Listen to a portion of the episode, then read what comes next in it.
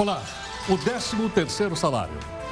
O governo anunciou que o pagamento vai ser integral para as pessoas que tiveram jornada de trabalho reduzida por causa da pandemia. Apagão no Amapá. Depois de novo blackout, previsão é que a energia seja restabelecida até sábado. A farmacêutica Pfizer abre uma negociação com o Ministério da Saúde para comercializar a vacina contra a Covid-19 aqui no Brasil. E brasileiros temem chegada de segunda onda da Covid-19 após aumento de casos de coronavírus. O inquérito instaurado para apurar a responsabilidade no desabamento da falésia que matou três pessoas na praia de Pipa, no Rio Grande do Norte.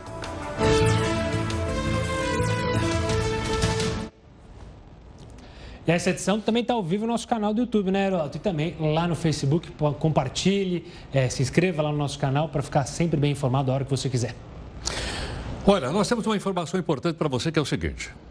O governo divulgou hoje que o 13º salário vai ser pago integralmente para as pessoas que tiveram a jornada de trabalho reduzida por causa da pandemia.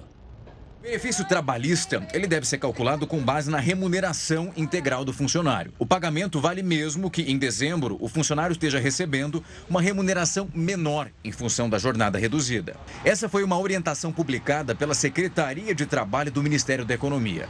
E se trata de uma ordem para aqueles contratados que tiveram um reajuste temporário. De acordo com a secretaria, o mesmo vale para o cálculo das férias. O trabalhador que teve a jornada reduzida também tem que ter as férias calculadas com base no salário integral. As regras só não valem para os trabalhadores com contratos suspensos. Nesse caso, vão ser considerados os meses em que houve 15 dias ou mais de trabalho. Quando o contrato está suspenso, o, o salário também está suspenso. O que significa dizer que o período que o trabalhador teve com o contrato suspenso, ele não recebe. Então, se durante o ano você teve o contrato suspenso por três meses, você vai receber o valor proporcional, ou seja, você vai receber nove dozeavos, não vai receber o valor inteiro. Dessa forma, os profissionais não recebem o 13 terceiro nem as férias com base no salário integral. Bom, espero que tenha ficado claro para você. Então, olha, se você receber o salário integral durante todo o ano, você vai receber o 13 terceiro por inteiro. Se porventura, como foi explicado agora pelo nosso entrevistado, você teve o contrato suspenso por alguns meses, naqueles meses você não vai receber proporcionalmente. Outra coisa, se seu salário também foi diminuído, você também não vai, vai receber integralmente. Então é bom direitinho fazer a conta, porque muitas vezes a pessoa está esperando o pagamento por inteiro e ele pode não acontecer nesses casos que nós colocamos para você aí na reportagem.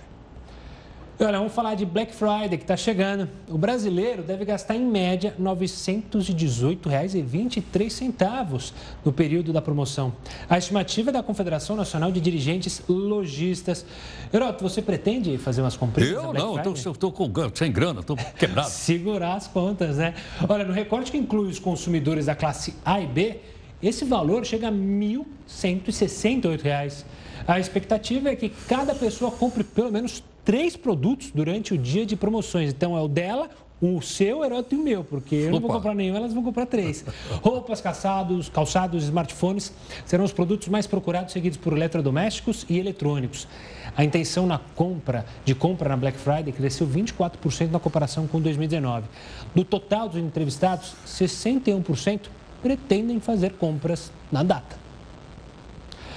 Vamos para o Rio de Janeiro, Heródoto, porque a Polícia Civil pediu à Justiça a prisão temporária de um policial militar suspeito de participar na morte do contraventor Fernando Inácio. Quem tem informações sobre esse assunto é o repórter Pedro Paulo Filho. Pedro, a polícia tem ideia de onde está esse suspeito? Uma boa noite. Oi, Gustavo, boa noite para você, boa noite a todos. Olha, os agentes ainda não sabem do paradeiro desse policial militar que já é considerado foragido. E a Polícia Militar ainda não se manifestou sobre esse caso.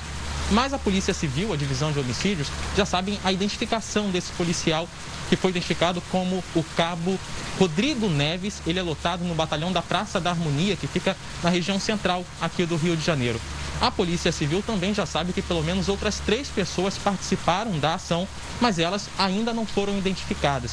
A gente lembra que o Fernando de Miranda Inácio, de 55 anos, foi assassinado quando vinha para a capital fluminense, lá de Angra dos Reis, ao lado da esposa, em um helicóptero. Ele pousou no heliporto do Recreio dos Bandeirantes, aqui na zona oeste da cidade, e quando chegava no seu veículo, no estacionamento, acabou sendo atingido por disparos e não resistiu. Gustavo. Pedro, queria te perguntar o seguinte: como é que está aquele tal do hospital que pegou fogo por aí? Tem alguma informação? Ninguém mais fala coisa nenhuma. O que está acontecendo? O Hospital Federal de Bom Sucesso, ele é. continua sendo investigado. A informação, a situação do Hospital Federal de Bom Sucesso, que pegou fogo no, no subsolo de uma das alas e acabou precisando ser esvaziado. Mas a Polícia Federal ainda está ouvindo tanto diretores quanto funcionários responsáveis pela parte técnica para tentar identificar as causas desse incêndio. Ah, alguns atendimentos eles voltaram a ser feitos e foram paralisados novamente por causa de falta de estrutura. Então, muitos dos pacientes estão sendo remanejados para outras unidades, tanto federais quanto estaduais ou municipais, mas o atendimento ainda não está 100% no Hospital Federal de Bom Sucesso, Heródoto. Graças. Obrigado pelas informações, Pedro. Situação triste aquela que aconteceu no Hospital de Bom Sucesso. Infelizmente, aí o Pedro trouxe é, o detalhamento. Agora a gente vai falar da primeira turma do Supremo Tribunal Federal, que formou maioria, por incrível que pareça, precisou formar maioria para manter a ordem de prisão do André do Rep, condenado por tráfico de drogas, mas que não está preso. Os ministros julgam o pedido de liberdade apresentado pela defesa do traficante. André saiu da prisão em outubro, após uma decisão polêmica do ministro Marco Aurélio Mello. O Supremo, então, derrubou a decisão o ministro Fux derrubou, né? Mas André não foi localizado e é considerado foragido. O julgamento é virtual e deve terminar na sexta-feira. Só um detalhezinho sobre isso. Parece que ele está na Bolívia. Não, não, já ouvi falar que ele está na Bolívia e no ou no Paraguai. Ou no Paraguai. É, é o trabalho agora de é, é, o gato buscando o rato, né? Soltou e, é, obviamente, ele não ia voltar. Olha, pesquisadores da Unicamp criaram um spray que mata o coronavírus em menos de um minutinho, quando aplicado nas máscaras de algodão. Esse composto, na prática, permite que a máscara torne o vírus ineficaz por 48 horas. A solução é formada por sais de cobre, e sai por menos de 2 centavos por máscara, o que realmente é baratinho, hein? Baratinho, dá para, em vez de gastar 900 reais na Black Friday, dá para comprar um spray. É, vamos falar do Reino Unido, que decidiu proibir a venda de carros movidos a gasolina e a diesel a partir de 2030. A decisão foi adiantada em cinco anos. Para cumprir a meta dos países de zerar as emissões de carbono até 2050, o Reino Unido decidiu que a partir de 2030 não vai mais vender carros a diesel. O primeiro-ministro britânico Boris Johnson apresentou hoje um plano que promete deixar o país livre dos efeitos da emissão de carbono.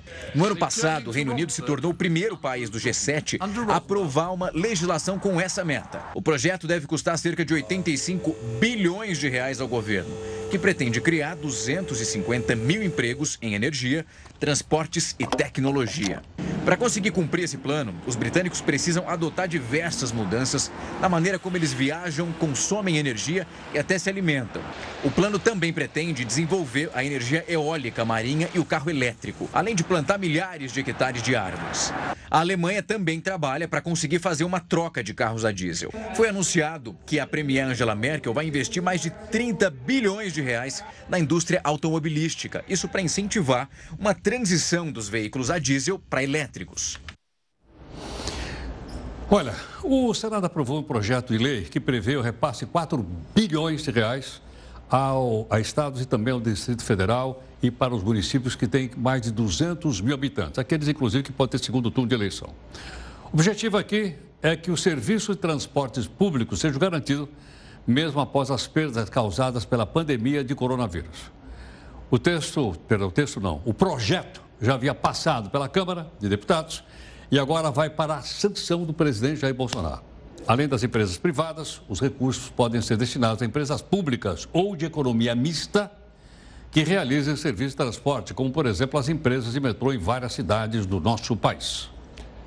O prefeito de Nova York, Bill de Blasio, decretou hoje o fechamento das escolas públicas para conter um novo avanço da epidemia de coronavírus na cidade. A medida já passa a valer a partir de amanhã. De acordo com o prefeito, a medida é um sinal de um excesso de precaução. As aulas do sistema público vão continuar sendo oferecidas de maneira remota. Cerca de 190 manifestantes foram presos e nove policiais ficaram feridos durante um protesto que ocorreu na capital da Alemanha, que você sabe que é Berlim. Milhares de pessoas se reuniram contra as medidas do governo, governo da chanceler Angela Merkel, que a gente mostrou agora um pouquinho aqui, para conter uma segunda onda do Covid-19 na Alemanha. Os manifestantes, dá uma olhadinha aí, ó, não usavam máscaras nem respeitavam o chamado distanciamento social. Aí a polícia da cidade de Berlim afirmou que os agentes foram agredidos com garrafada e pedrada. Bom, aí jato d'água foram usados pelos policiais para dispersar os manifestantes na capital da Alemanha. Então vamos conversar sobre esse, essa coisa de segunda onda do coronavírus com Fernando Belíssimo, que é epidemiologista da Faculdade de Medicina da USP de Ribeirão Preto. Doutor, obrigado pela participação aqui conosco. Falar segunda onda, a gente já pode dizer que a gente já está vivendo uma segunda onda aqui no Brasil ou ainda é cedo para analisar isso? Uma boa noite, doutor. Boa noite, Gustavo. Boa noite, Heródoto. Olha, eu acho que ainda é prematuro para afirmar isso. De fato, houve um pequeno aumento no número de casos nas últimas semanas. Isso nos preocupa, é, mas nós temos que acompanhar a evolução dos números para realmente saber se isso tra se trata apenas de uma pequena flutuação ou se realmente isso vai se consolidar como uma segunda onda, como vem acontecendo na Europa. Fernando, me parece também que aumentou bastante a quantidade de testes. Será que tem ligação uma coisa com a outra ou não? Com certeza, Heródoto, você fala quase como um epidemiologista. Né? no começo da pandemia, nós tínhamos uma disponibilidade muito pequena de testes. Então, muitas pessoas infectadas não foram testadas. E, e, por isso o número de casos reportados e confirmados era pequeno, né? Então agora você tem uma capacidade instalada de diagnóstico muito maior e isso por si só é, aumenta o número de diagnósticos.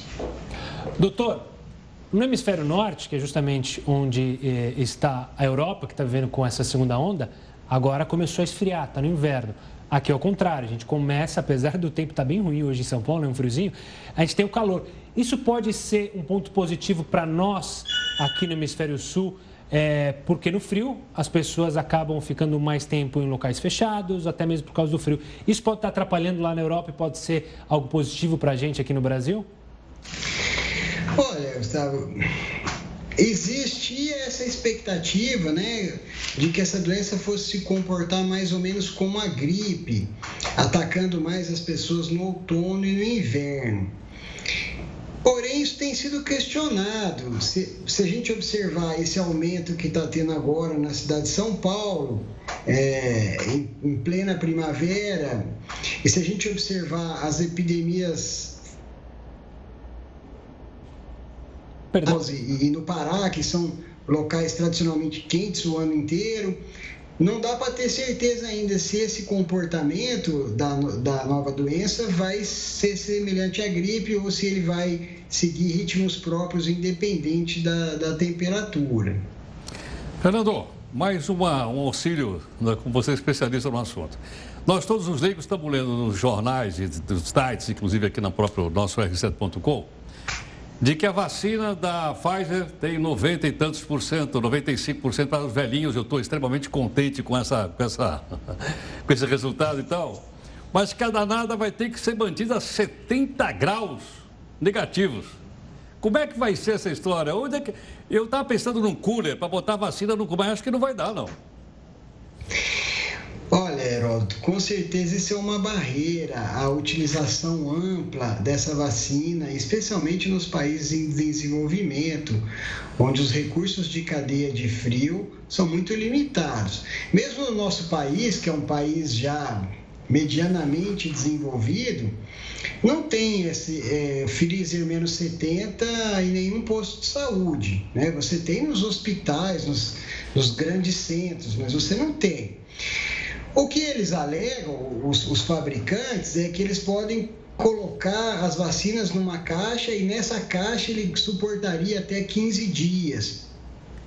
Isso pode ajudar, mas com certeza é, essa limitação é uma barreira que talvez vai colocar essa vacina num patamar inferior a de outras de efetividade semelhante na hora de uma concorrência, por exemplo. Doutor, você sentou há pouco justamente é, que tinha uma expectativa da pandemia se comportar como se fosse a da gripe, que no outono, no inverno ia atingir, no verão. No começo da pandemia, muita gente falava, olha, muitos médicos eu vi falando que epidemia ela tem sempre um prazo, ela tem um funcionamento, ela tem o pico, ela tem o platô. Essa epidemia que a gente está vendo, ela foi diferente de outras epidemias ou ela está seguindo esse padrão que vocês imaginavam? Não, ela é muito diferente, né? Veja você que é uma doença nova e a cada dia nós estamos aprendendo com ela, né? Lá atrás, no começo da pandemia, a gente imaginava que ela iria progredir até que a maior parte das pessoas da população tivesse se infectado e aí ela ia decair naturalmente pelo esgotamento né, das pessoas suscetíveis. Isso não aconteceu. A gente viu na Europa, a primeira onda acabou com apenas 4, 5% das pessoas infectadas. No Brasil, a primeira onda tá, entrou em declínio com 15, 20% das pessoas infectadas. Então, é uma doença com a qual ainda nós estamos aprendendo e ela tem nos surpreendido a cada dia. Fernando, outra explicação para a gente. Quando começou o noticiário, e acho que a mídia teve também uma participação muito grande sobre isso, as pessoas ficaram perdidas e aterrorizadas. Passado esse tempo, também muitas vezes porque os especialistas falaram coisas diferentes. Eu pergunto, hoje há um consenso melhor entre os especialistas, infectologistas, etc, etc, ou ainda continua uma grande polêmica, porque hora você vê alguém falar uma coisa e hora outro fala outra completamente diferente? Olha, eu diria que ainda há uma certa polêmica e uma certa polarização que eu acho que não ajuda em nada, né? De um lado, nós temos pessoas é, com um medo extremado que defendem o fechamento total do comércio, das escolas. É, e por outro lado, nós temos um grupo de pessoas, especialmente mais jovens, que acha que a pandemia não existe, está circulando e fazendo festa e sem usar máscara, né? Então eu acho que nesse momento o importante é o bom senso. Eu acho que não é momento de fazer novo lockdown, pelo menos na maior parte do Brasil. É, não é momento de fechar escolas, as crianças estão pagando um preço absurdo pelo fechamento prolongado das escolas. Mas acho que é o momento, sim, da gente continuar a usar máscara em público, continuar intensificando ações de higiene de mãos, porque a doença não se extinguiu. Se a gente relaxar totalmente a guarda, aí nós vamos terminar tendo que fazer o lockdown, que é o que todo mundo quer evitar nesse momento. Fernando, nós queríamos agradecer. Estou vendo que tem um vidrinho de álcool bem aí atrás de você, aí do seu lado. Portanto, estou vendo que você não baixou a guarda. de jeito nenhum. Muito obrigado. Obrigado. Eu que agradeço. Um abraço e boa noite para vocês. E é bom lembrar né, que a gente está falando muito do coronavírus, né? a campanha também foi falada, a campanha municipal, mas o que teve de político, que foi as suas, e incentivou caminhada com as pessoas, sem máscara, abraçando eleitor, também é um aviso. Eles falam para, olha, tome cuidado, mas estão indo fazer campanha na rua, então é bom ficar atento. Uma pesquisa apontou que mais da metade dos brasileiros acha que a internet é segura para crianças. Você acha que é segura para crianças? Olha, tenho dúvidas. Vamos ver na reportagem. Mesmo diante de inúmeros alertas sobre perfis que induzem crianças ao perigo nas redes sociais, 55% dos pais brasileiros acreditam que a internet não representa nenhuma ameaça para os filhos. É o que mostra um levantamento feito pela empresa de cibersegurança Kaspersky. Ao mesmo tempo em que dizem isso, cerca de 18% dos pais brasileiros admitiram que não conseguem se envolver na vida digital dos filhos como eles gostariam de fazer. Isso geralmente acontece por falta de tempo então familiaridade com essa tecnologia toda. Em toda a América Latina, uma média de 25% dos entrevistados também afirmaram que essas questões os impedem de participar mais das atividades virtuais das crianças. Muitos pais relataram que sentem dúvida se seria ético monitorar o conteúdo que os filhos acessam. No Brasil, esse tipo de vigilância é aceito por 97% das pessoas. Alguns participantes disseram que até usaram um programa para controle parental, mas aí os filhos tentaram desinstalar o aplicativo dos aparelhos. Por isso, os autores da pesquisa disseram que é muito importante que os pais expliquem para as crianças o motivo de usarem um sistema de monitoramento. E dessa forma, os filhos não vão sentir que o espaço deles está sendo invadido. Gustavo, eu acredito que todas as pessoas que viram têm opinião sobre isso. Ah, Ana, isso tem. qualquer um de nós vai ser especialista para opinar a respeito do assunto aí como nós vemos. Olha, o Ministério Público e o governo de Minas Gerais firmaram um acordo para que a Vale, empresa Vale, repasse 71 milhões de reais. Para quê? Para poder pagar os bombeiros que trabalharam no desastre Brumadinho. E a gente vai mostrar detalhes para você daqui a pouco. Estamos de volta para falar do percentual de brasileiros que declararam ter recebido diagnóstico de depressão. Subiu 34% em seis anos. De acordo com o IBGE, 10% das pessoas com mais de 18 anos sofrem da doença. O número corresponde a mais de 16 milhões de brasileiros. No levantamento anterior, de 2013, apenas 7% dos brasileiros sofriam de casos da doença, o que dava em torno de 11 milhões de pessoas. Gustavo, Agora, é, eu vou precisar da sua ajuda aqui, porque a gente tem um telãozinho para explicar para o pessoal. É para já. Vamos lá? Olha, é, me diz o seguinte: eu não sabia exatamente quanto custava um cafezinho aqui no Brasil. Mas aí eu peguei, entrei no Google, para descobrir o seguinte: quanto é que custa uma saca de café hoje para café em grão, né, para exportar? Eu não sabia. Custa 568 reais, eu compro uma saca de café de 60 quilos e mando, sei lá, para a Europa. Muito bem. Aí eu dividi por aqui, significa o seguinte: o café em grão, não torrado, café é, tirado lá da fazenda no saco, custa R$ 9,30 um quilo de café. Ok ou não? Bom, vamos virar a telinha então. Aí o que, que eu fiz o seguinte? Aí eu fui olhar lá o seguinte: um quilo de café expresso dá 142 xicrinhas de café. Muito bem. Já me deu água na boca aqui. Aí eu, eu falei com você antes, você me falou que cada cafezinho pode custar mais ou menos 4 reais. reais. Eu botei na média 4 reais. Aí eu multipliquei por 142. Então é o seguinte, então com um quilo de café eu posso fazer 568 reais. Esse é o preço brasileiro. Agora eu vou mostrar para você um preço que ninguém acredita. Dá uma olhadinha agora no preço. O que, que é? Esse é o café mais premiado do mundo. É um café que recebeu um prêmio no Panamá, os mais caros do mundo. Sabe quanto é que custa um quilo desse café? 14 mil reais. É. Vou repetir. Um quilo de café custa 14 mil reais. Aí alguém falou assim para mim na, na reuniãozinha de pau. É aquele café que o macaquinho come depois... Eh, não, não, não é aquele não. O gato, tem o gato, aqui no Brasil tem o jacu que faz isso também. O jacu também, mas não é esse aí. Não é esse. Esse aqui custa 14 mil. Aí eu vi o seguinte, bom, se é 14 mil reais um quilo, a saca de 60 quilos, olha quanto custa. 840 mil reais uma saca desse café. Um cafezinho, um só, que aqui nós pagamos 4 reais. Se você tomar do premiado Panamá, o cafezinho custa 420 reais. Um cafezinho é mais caro do que aquele café que o Pantanal serve aqui para nós. O 420 dá para fazer um jantar de luxo, 420. tomar um cafezinho. Agora a pergunta que não quer canal é o seguinte: por que que esse, por que que esse café é tão caro? Porque ele é pouquinho, e ele é cultivado numa região dentro da floresta onde existe um terreno de caráter vulcânico. E quando esse café foi vendido, foi leiloado, vendeu tudo.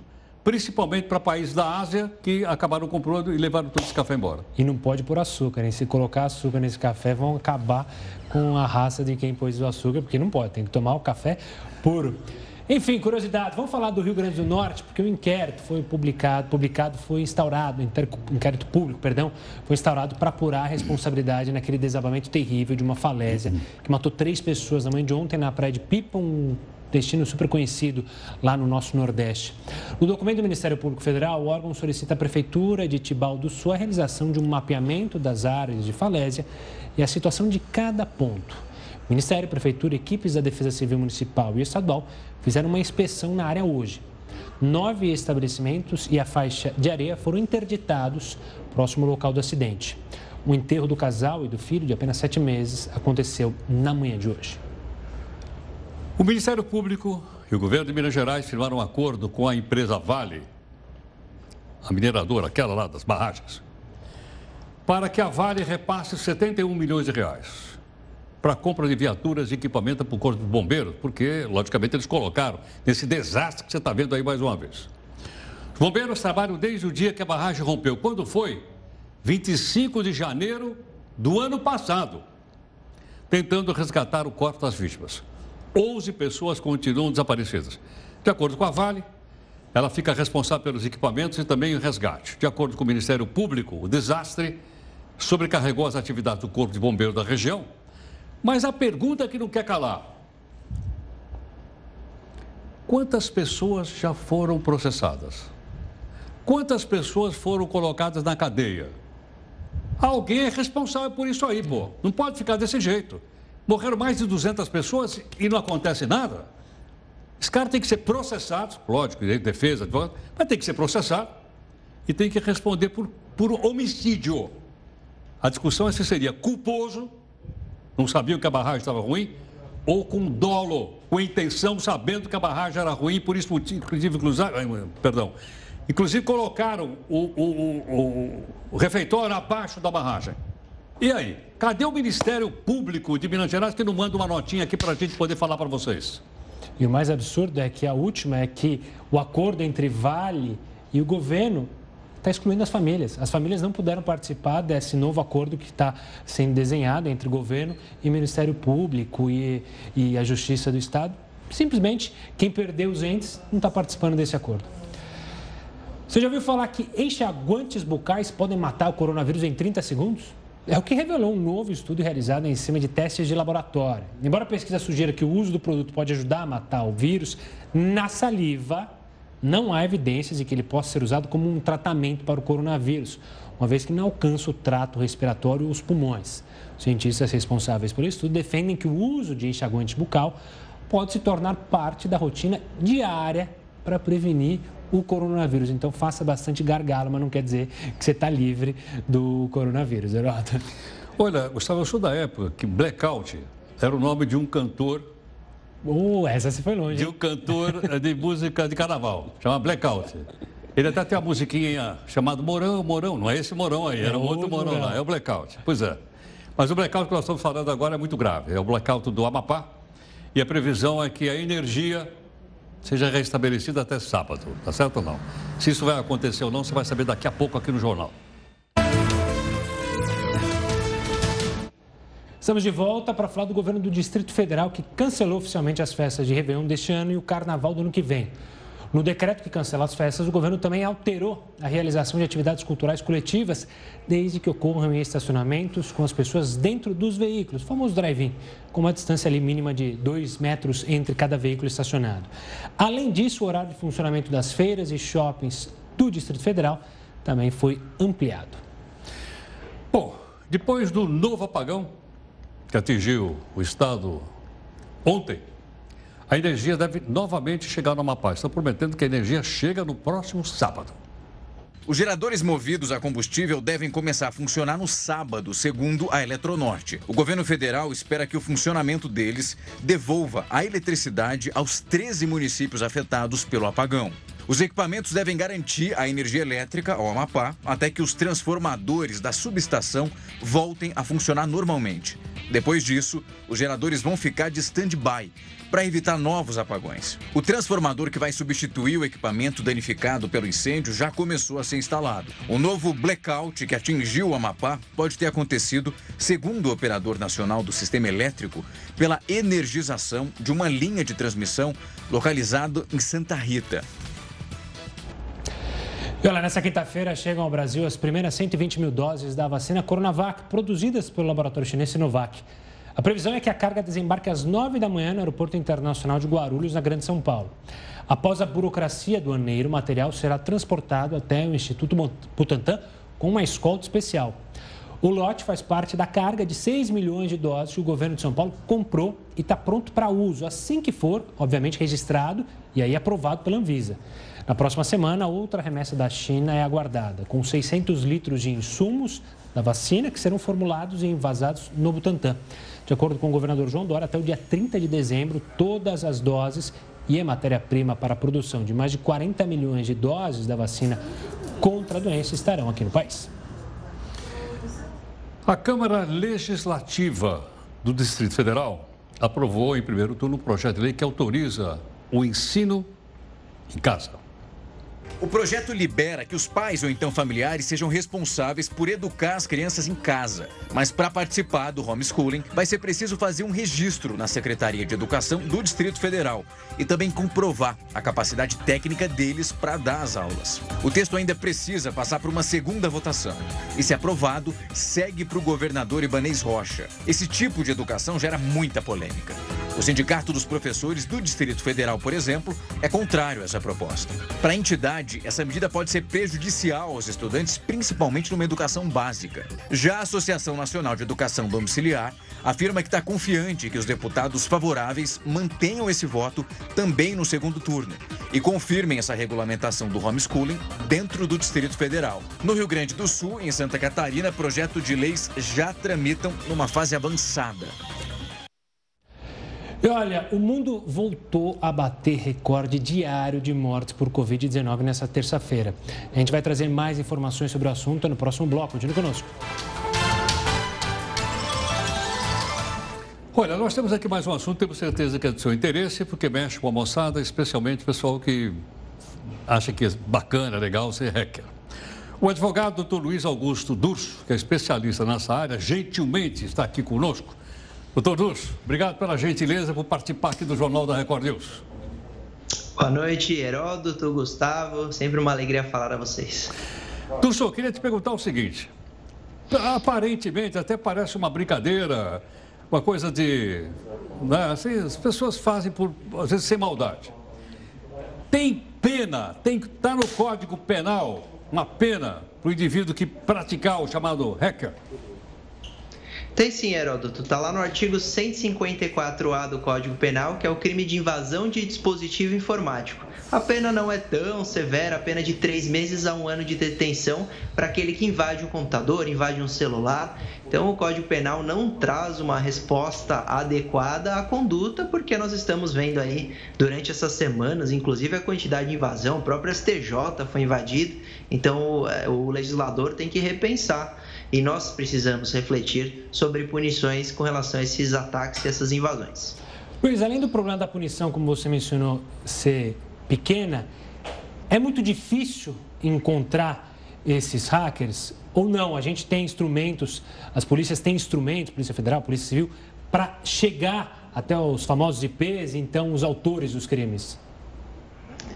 É possível localizar o criminoso. O problema é que quando a gente quebra o registro de IP, que é o Internet Protocol, né, o protocolo de rede mais usado no mundo, ele que identifica máquina e conexões. Então, quando você quebra esse número, você pode ter um IP oriundo de outro país, como no caso estão falando que foi esses ataques ao TSE na, na, no, no, domingo das eleições, falaram que tinha IP da Austrália, IP de fora do país. E isso atrapalha bastante na questão de cumprimento de ordem judicial, busca e apreensão, porque o país é, que ali residiria o criminoso teria que ter e ser signatário de um acordo de cooperação internacional com o Brasil, para aí sim cumprir uma ordem do nosso juiz ou do nosso é, é, legislador, do nosso ministro.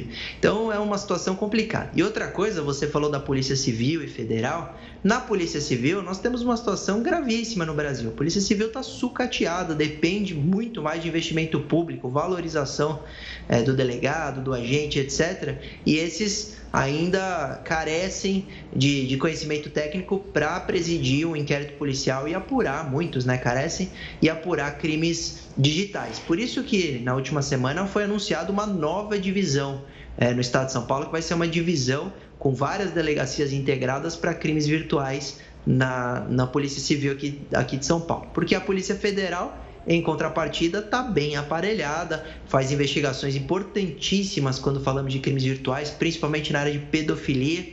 Então, a, é, a investigação leva é, muitas vezes a localizar esse criminoso, mas a gente ainda precisa melhorar e muito no Brasil. Agora, Dulce, além da, da invasão então do sistema, chamado hacker, e você disse que está capitulado no Código Penal, não é? pena grave, se houver mais prejuízo, essa pena pode aumentar, porque além de entrar num determinado sistema, o cara pode, por exemplo, tirar pode, dinheiro. Geraldo. Como é que é? Pode sim, porque muitas vezes a invasão é o crime meio. Então você percebe que o objetivo do criminoso é muito além do que simplesmente invadir um computador, invadir uma máquina ou simplesmente invadir um sistema. Nós temos as invasões desses aplicativos de, paque, de, de, de paquera, não, aplicativo de conversa instantânea, que o, o indivíduo pede o código e acessa esse aplicativo e acaba se passando por aquela pessoa que é invadida e pede dinheiro emprestado. Nesse caso, ele estaria cometendo o crime de estelionato, a pena é mais grave, 1 a 5 anos, lá no artigo 171, o famoso 171 do Código Penal. Outro crime que eles cometem, o crime de extorsão, Heródoto, Gustavo, porque eles podem ter acesso a uma informação sigilosa ou até para devolver a conta. Então, eles conseguem invadir uma conta na rede social e falar: você quer de volta com seus seguidores, com as suas informações?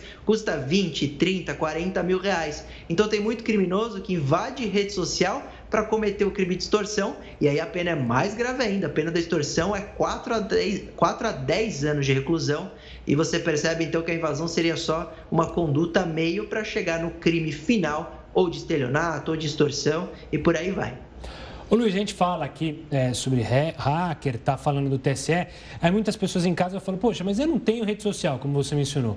Eu tenho meus dados ali no banco e tal, e como eles conseguem hackear? Muita gente não tem essa noção, né? principalmente aposentados que acabam caindo em golpes é, meio que híbridos, né? Pelo telefone o cara consegue acessar. Eu queria que você explicasse e alertasse as pessoas sobre esses casos. É, a, a, forma de invasão são as mais diversas. Inclusive, em uma conversa com você, Gustavo, nós alertamos uma vez aí na Record News de você não carregar o celular com USB nesses, nesses portais e nesses locais que você, no aeroporto, a próprio ônibus às vezes tem, que você sempre deve usar a tomada e nunca usar o cabo USB, porque o cabo transmite dados foi uma conversa que nós tivemos. Às vezes, essa pessoa com menos experiência e não usa o celular para muita coisa, a não ser para coisas importantes como fazer banco, etc., mas não tem rede social, ele pode ser invadido num simples carregamento que ele não teve atenção.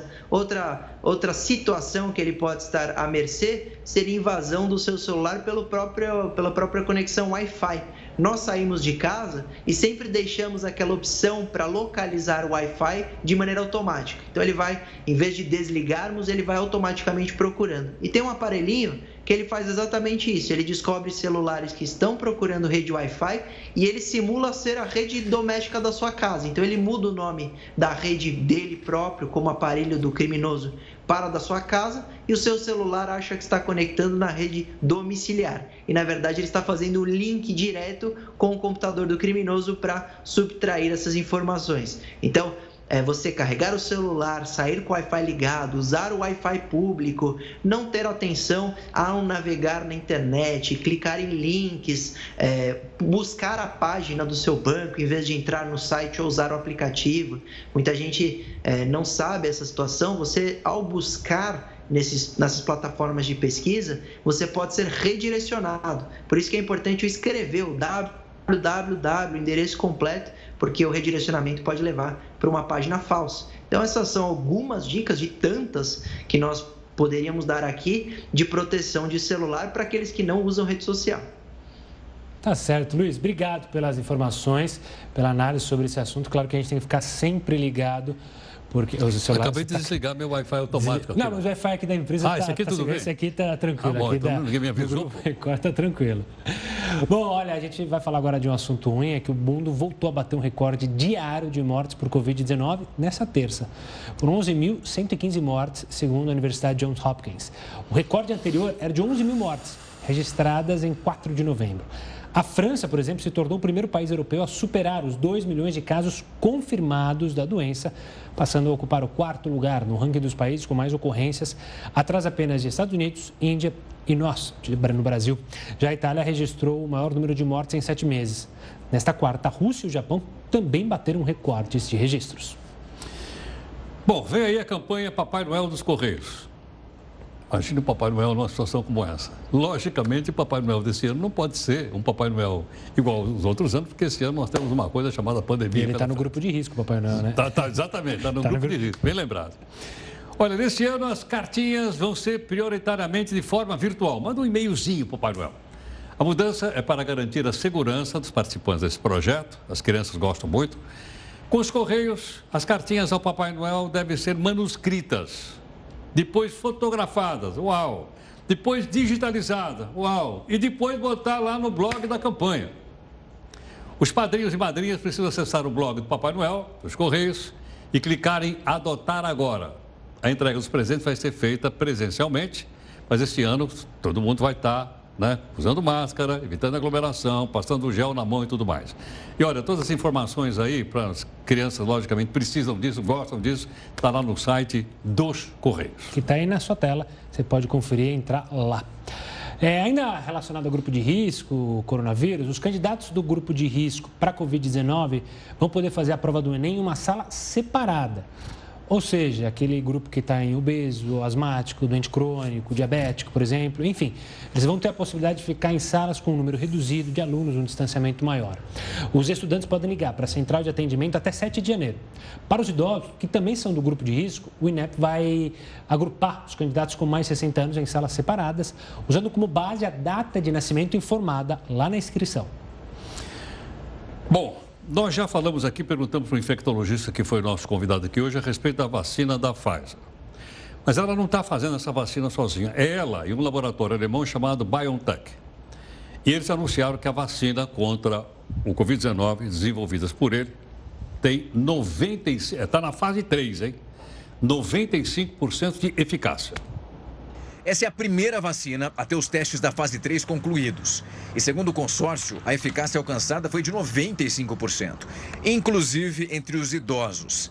170 casos confirmados pela Covid-19 foram analisados. Nenhum efeito colateral grave foi observado entre os voluntários. Com os dados em mãos, a Pfizer informou que pretende entrar com um pedido de uso emergencial do imunizante já nos Estados Unidos. A farmacêutica pretende produzir até 50 milhões de doses até o final desse ano e mais de 1 bilhão em 2021. O Brasil já se mobiliza para entrar num acordo com a Pfizer para comprar a vacina. Um dos principais desafios vai ser a distribuição dessas doses. Isso porque as vacinas precisam ser congeladas a temperaturas baixíssimas. Os aparelhos geralmente utilizados em hospitais e farmácias não têm capacidade para abrigar essas vacinas na temperatura necessária. Por isso, se o acordo for concretizado, o país teria que comprar aparelhos especiais. Além disso, as condições especiais exigidas para manter a eficácia do imunizante são preocupantes na hora do transporte, uma vez que as doses duram apenas 24 horas fora da geladeira. A locomoção pelo país de dimensões continentais pode ser desafiadora. As dificuldades mencionadas se dão pelo fato de que a vacina da Pfizer, BioNTech, ela é desenvolvida com uma tecnologia inovadora. O imunizante, basicamente, ensina o corpo a combater o coronavírus antes que a infecção comece. Nenhuma das outras vacinas, consideradas promissoras, usa uma técnica semelhante. Características parecidas não impediram o sucesso da vacina contra o ebola, por exemplo. Ela, assim como a Pfizer BioNTech, precisa ser mantida a temperaturas baixas. O desafio da distribuição no continente africano fez com que agentes de saúde criassem alternativas para o armazenamento das doses, como a criação de containers especiais. Graças a essa opção, mais de 400 mil pessoas foram imunizadas na República Democrática do Congo, um dos países mais afetados pelo ebola. Bom, o Jornal da Record News fica por aqui. Tem uma ótima agora, noite. Agora você é segue ruim? bem informado com a Manuela Caiado e o News das 10.